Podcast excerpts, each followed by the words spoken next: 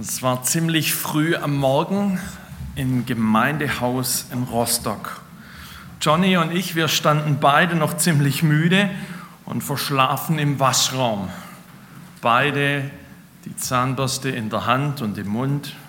Alles läuft eher so autopilotmäßig. Und in einem, Mund, ne, äh, in einem Moment nimmt er die Zahnbürste aus dem Mund und nickt und zeigt mit dem Kopf auf den Spiegel vor uns. Guck mal. Und dann, was passiert, wie es halt mal so ist, verschlafe selber mit der Zahnbürste im Mund, gucke ich rüber in diesen Spiegel, sehe ihn, sehe mich, leicht verschlafen, nehme die Zahnbürste raus und sage zu ihm, und, was ist? Und er meint es einfach knallhart trocken. Die haben zwei hässliche Bilder über dem Waschbecken. Es war der Beginn einer wunderbaren Männerfreundschaft zwischen einem Schwaben und einem Badner. Das gibt es auch sehr selten, aber das gehört, ich weiß nicht, wie das hier in Sindelfingen so ist, aber ich finde, zu einer guten Männerfreundschaft gehört es, dass man sich auch gegenseitig mal eine einschenken kann. Geben ist seliger als nehmen, das ist ja auch eine alte Boxerweisheit und das gehört auch zu einer guten Männerfreundschaft. Ich weiß, was verbindet ihr sonst vielleicht mit Freundschaft, mit dem, dass, dass es diese enge Verbindung zu einem Menschen gibt? Vielleicht diese Zeit, die man miteinander hatte, einen gemeinsamen Weg, miteinander Ausbildung gemacht, miteinander studiert, miteinander den Wehrdienst gehabt.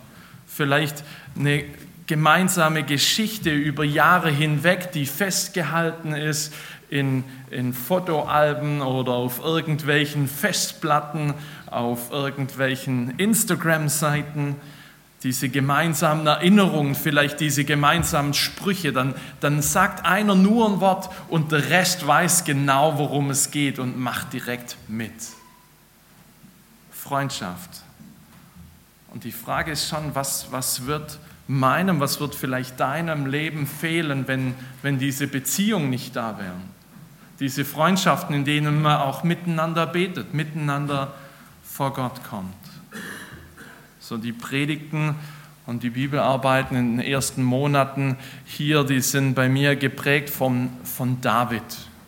Dieser, dieser Mann, von dem so bemerkenswert heißt, in der Apostelgeschichte. Er ist ein Mann nach dem Herzen Gottes. Und wenn ich das dann so lese und mir denke, Moment mal, Martin, was war hier los? Ein Mann nach dem Herzen Gottes. Der, ein Mann, der alles andere als perfekt ist, ja? der hier mit der Frau eines Soldaten fremd geht und als die dann ein Kind erwartet, sorgt er dafür, dass ihr Mann im Kampf umkommt. Später schiebt einer seiner Söhne hier einen Putschversuch, um selber König zu werden. Gott, ernsthaft, ein Mann nach deinem Herzen, der? David ist auf jeden Fall keiner, der perfekt gewesen wäre. Aber das Spannende ist an ihm, dass er echt und ehrlich mit Gott lebt und dass er mitten in dem, was sein Leben ausmacht, im Endeffekt, man könnte sagen, ja, mitten in seinem Alltag eben Gott findet, mitten in seiner Arbeit als König, in der Zeit, als auch davor, als er noch Hirte war, in dem, was, ja, was zu seinen Fehlern gehört, in seiner Trauer, in, in Momenten seiner Großzügigkeit. Genau an diesen Orten begegnet David Gott und das macht ihn sehr, sehr großartig und spannend. Und dementsprechend vom Einstieg könnt ihr euch ja auch schon denken, warum es geht. Das Stichwort, das Grundstichwort war Gott im Alltag finden und das eben auch mitten in unseren Freundschaften, in diesen Beziehungen, die vielleicht noch relativ jung sind oder die eben über Jahre oder gar Jahrzehnte hinweg schon bestehen. Und diese Männerfreundschaft, die Davids Leben geprägt hat, ist die mit Jonathan. Der Text, in der sie zu finden ist, sind drei Kapitel, eben 1. Samuel, die Kapitel 18 bis 20, das ist ordentlich Text. Und ich möchte so immer so stückweise mit euch da mal entlang gehen. Es wird nicht der komplette Text sein, hier, dass ich den vorlese, aber so, um euch mal diese Spur mitzugeben. Es beginnt alles an diesem Tag, als David Goliath bezwungen hat. Und dort passiert Folgendes. Nach seinem Gespräch mit Saul, also Gespräch zwischen David und Saul, wurde Jonathans Seele mit David verbunden und er liebte ihn wie sein eigenes Leben. Von diesem Tag an behielt Saul David bei sich und ließ ihn nicht mehr nach Hause zurückkehren. Jonathan schloss mit David einen Freundschaftsbund, weil er ihn liebte wie sein eigenes Leben und besiegelte ihn, indem er ihm sein Gewand, seine Rüstung, sein Schwert, seinen Bogen und seinen Gürtel schenkte. Der außergewöhnliche Beginn von einer Männerfreundschaft. Und das ist das Spannende, da ist kein Neid irgendwie da, kein Wettbewerb zwischen den beiden. Und das ist auch mehr für Jonathan als das, dass er jetzt sagen kann, hey, ich kenne den neue Volksheld, ich bin so dick mit dem, ich könnte auch noch kurz ein Bild mit ihm machen, damit meine Freunde nachher wissen, dass wir zwei uns kennen und mögen. Das heißt von Anfang an, dass Gott diese Freundschaft bewirkt. Das heißt, Jonathans Seele wurde mit David verbunden. Und das ist definitiv Gott, der diese zwei Männer so verbindet, auf diese starke Art. Und das heißt dann eben Jonathan, er hatte ihn lieb wie seine eigene Seele. Und sie geben sich dieses Freundschaftsversprechen, das später nochmal viel Bedeutung hat. Ihre Freundschaft ist nicht nur eine Freundschaft, die über leichte Zeiten hinweggeht, David erlebt nicht nur das Herzliche mit Jonathan, sondern er erlebt auch diese abgrundtiefe Feindschaft mit Jonathans Papa, mit Saul. Er arbeitet an Sauls Hof als Musiktherapeut.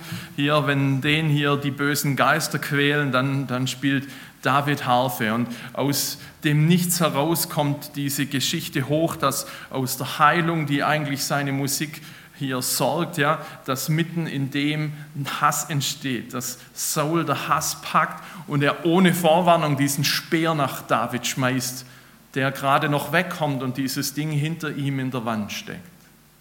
Und es wird nicht der einzige Versuch bleiben. Es sind insgesamt sechs Versuche, die Saul startet. So aus diesen spontanen, gewalttätigen Ausbrüchen wird kaltblütige ja, Mordlust. Es braucht alles, dass David überlebt. Über Jahre hinweg, Wien auf und ab, zieht sich diese Geschichte. Es endet mit dem, dass hier mitten in tiefster Nacht Saul hier ein Killerkommando losschickt, um David im Schlaf umzubringen. Und David rennt weg. Und mitten in diesem Durcheinander steht Jonathan David bei. So geht es weiter in Kapitel 20, die ersten drei Verse. David floh aus Najot in Rama und traf sich mit Jonathan. Was habe ich getan? rief er. Was habe ich verbrochen? Womit habe ich deinen Vater beleidigt, dass er versucht, mich zu töten? Das ist nicht wahr, protestierte Jonathan. Du wirst nicht sterben. Er erzählt mir immer alles, was er vorhat, Wichtiges und Unwichtiges. Und ich weiß, dass er mir so etwas nicht verschweigen würde. Es ist einfach nicht wahr. Und da schwor David vor Jonathan einen Eid, er gibt ihm ein Versprechen und sagt, dein Vater weiß genau um unsere Freundschaft. Und deshalb hat er sich gesagt, Jonathan, darf nichts davon erfahren, sonst macht ihn das traurig. Aber ich schwöre dir, ich bin nur einen einzigen Schritt vom Tod entfernt. Und ich schwöre es, so wahr der Herr lebt und so wahr du lebst. Riesige Herausforderung für diese Freundschaft. Gemeinsam schmieden sie diesen Plan, um herauszufinden, wie Saul nun wirklich denkt. Und sie geben sich dieses Versprechen nochmals, das dann in Vers 23 heißt, und nun lass uns das halten, was wir uns gegenseitig versprochen haben. Der Herr ist zwischen dir und mir. Gott ist zwischen ihnen beiden. Nicht als derjenige, der für nötigen Abstand sorgt, sondern derjenige, der sie auf eine Art verbindet, wie es zwischenmenschlich einfach so nicht passieren würde. Und in dieser Verbundenheit gehen sie diese, diesen Weg. Es kommt zu einem Fest, mehrtägiges Fest, wo David ganz bewusst wegbleibt und Jonathan spricht mit seinem Vater. Und was nun passiert, ist eigentlich filmreif, Oscar verdächtig. wenn du gut drin bist, hier was Kopfkino angeht, hier dir einen Gedanken vorzustellen, was in dieser Szene passiert, das hat Qualität. Kapitel 20, die Verse 30 bis 34. Saul packte der Zorn über Jonathan. Du Sohn einer verdorbenen Mutter, verfluchte er ihn. Glaubst du etwa, ich weiß nicht, dass du mit dem Sohn Isais, also mit David, äh, dass du zu dem Sohn Isais hältst, dir und deiner Mutter, die dich geboren hat, zur Schande. Solange dieser Sohn Isais am Leben ist, wirst du nicht König sein können. Jetzt geh und lass ihn herschaffen, denn er muss sterben.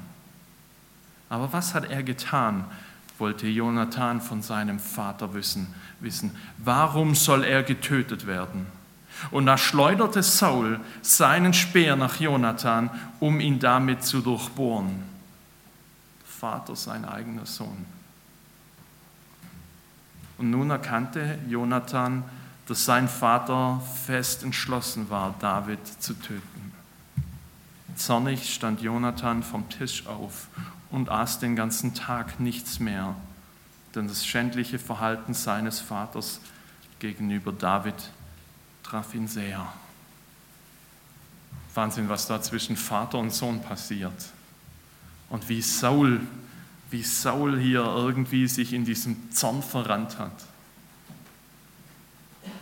Diese Vorstellung, dass der eigene Vater nach einem mit dem Speer wirft. Diese Szene, für Jonathan ist das wahnsinnig schwierig. Er sitzt so zwischen den Stühlen.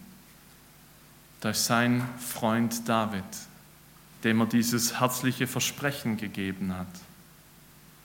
Und da ist gleichzeitig Saul, der immer noch sein Papa ist. Er sitzt so wahnsinnig zwischen den Stühlen.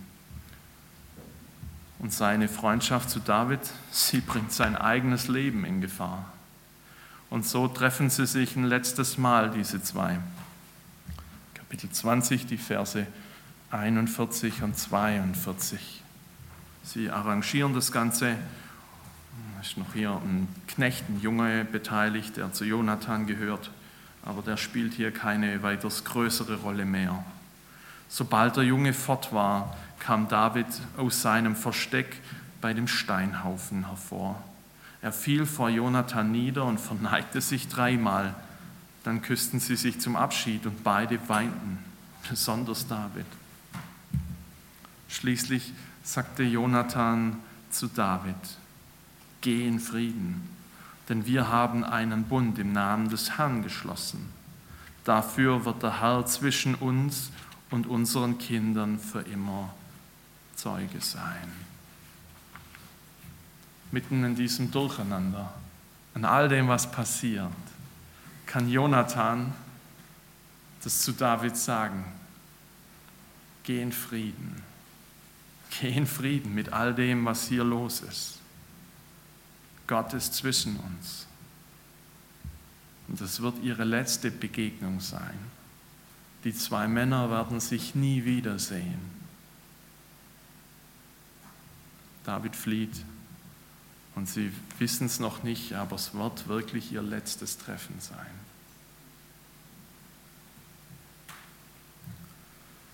Ein amerikanischer Theologe namens Eugene Peterson hat ein wunderbares Buch über David geschrieben und er hat zu dieser Geschichte folgende Sätze formuliert. Er sagt, ohne Jonathan wäre David entweder in der Gefahr, seine Berufung aufzugeben und zu einem einfachen Leben als Schafhirte zurückzukehren, oder mörderische Rachegefühle zu entwickeln, um es dem Mann heimzuzahlen, der das Beste in ihm verachtete. Er bringt das ziemlich gut auf den Punkt, diese Wirklichkeit. Ohne Jonathan wäre David nicht der geworden, zu dem Gott ihn bestimmt hat. Ohne Jonathan hätte er das Ding entweder hingeschmissen und gesagt, macht doch euren Schied allein, oder er wäre auf, auf Saul losgegangen, hätte eine Gelegenheit genutzt. Und das bringt im Endeffekt das auf den Punkt, was, was Freundschaft gerade dort, wo sie mit Glauben sich verbindet, so wertvoll macht. Ohne einen Freund wäre manches anders. Und die Frage, die sich mir aufgedrängt hat und die ich mit euch teilen will, ist eben folgende oder sind die folgenden beiden. Hast du jemand in deinem Leben wie Jonathan? Oder bist du für jemand wie Jonathan? Ich weiß es von meiner eigenen Geschichte, dass ohne diese Menschen, die für mich wie Jonathan waren, manches heute anders wäre.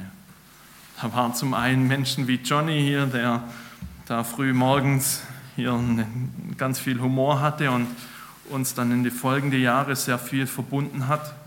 Und gleichzeitig auch Menschen hier wie die, mit denen ich studiert habe in Liebenzell. Wir kennen uns inzwischen gute zehn Jahre. Wir sind Leute, die ganz schön unterschiedlich sind, aber wir wurden von Gott auf eine wahnsinnige Art und Weise verbunden. Zeiten, in denen wir miteinander Bibel gelesen haben, in denen wir uns gegenseitig unsere Schuld bekannt haben, in der wir uns Gottes Vergebung zugesprochen haben, miteinander Abendmahl gefeiert haben. Und in mancher großen Entscheidung meines Lebens haben die, die drei eine, eine Rolle gespielt, dass man noch mal sagen kann, hey, wie würdet ihr das machen? Was denkt ihr da davon zu dem? Was denkt ihr über das, was mir gerade durch den Kopf geht? Ohne Menschen wie sie wäre es mir vielleicht gegangen wie David ohne Jonathan. Und diese Frage bleibt, gibt es für dich einen Menschen, der für dich das ist, was Jonathan für David ist? Jemand, mit dem du dich hin und wieder, vielleicht auch regelmäßig triffst, wo es möglich ist, füreinander zu beten, einander zu ermutigen, wenn es wo klemmt. Jemand, dem du auch mal sagen kannst, du, hey, ich habe gerade die Entscheidung, ich weiß aber überhaupt noch nicht, was jetzt dran ist.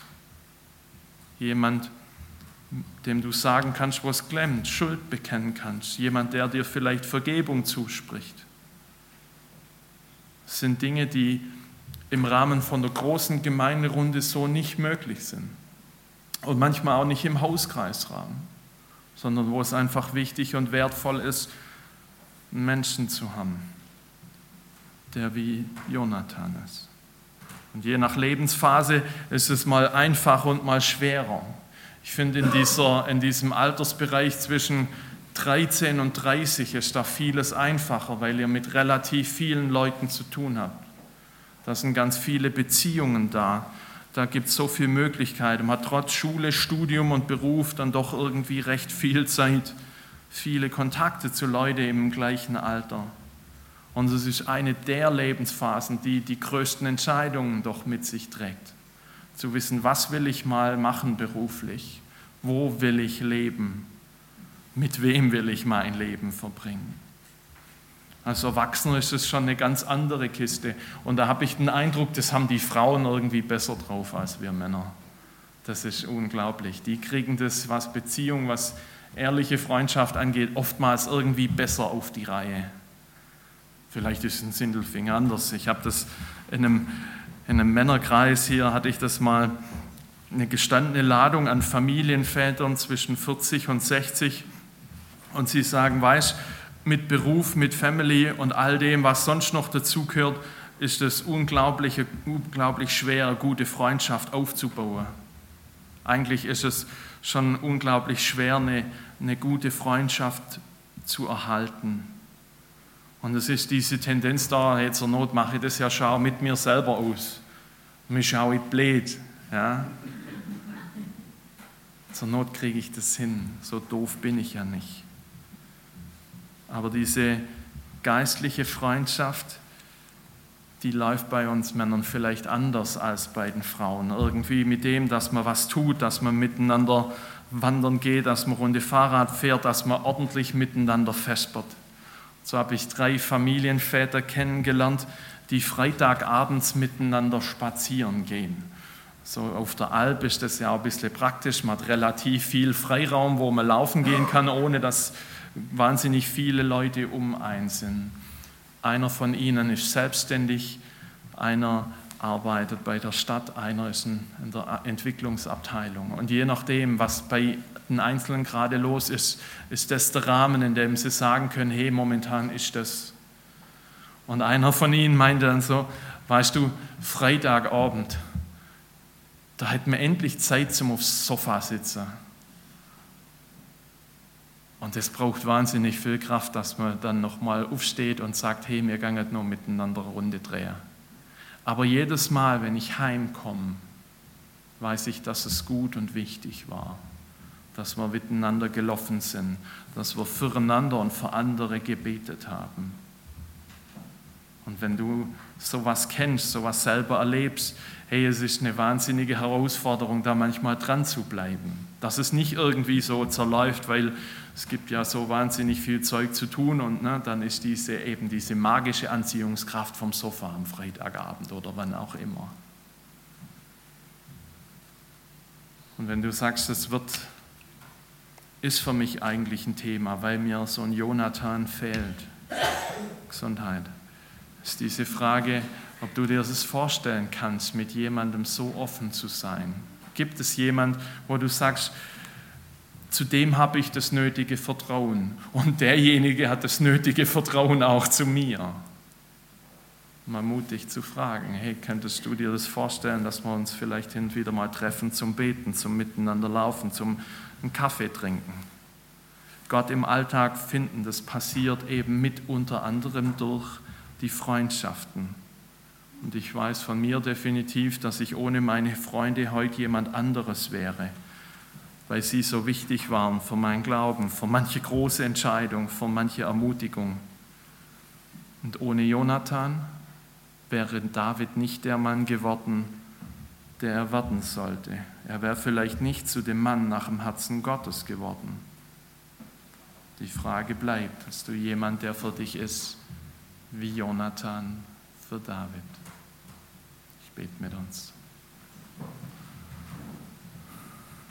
Himmlischer Vater, hab Dank dafür, dass das Glaube nicht in diesem einzelnen abgeschlossenen System von mir selber passiert, dass es Gemeinde gibt, dass es der Hauskreis, kleinere Gruppen gibt, mit dem, in denen das einfach ehrlich und offen sein kann. Und habe Dank für die Freundschaften, die hier gepflegt werden, wo Leute entweder in der Gemeinde oder auch zu anderen hier so, so Beziehungen haben, wo man ehrlich sagen kann, hey, das ist los. Ich brauche das, dass du für mich betest, wie auch immer. Hab Dank dafür.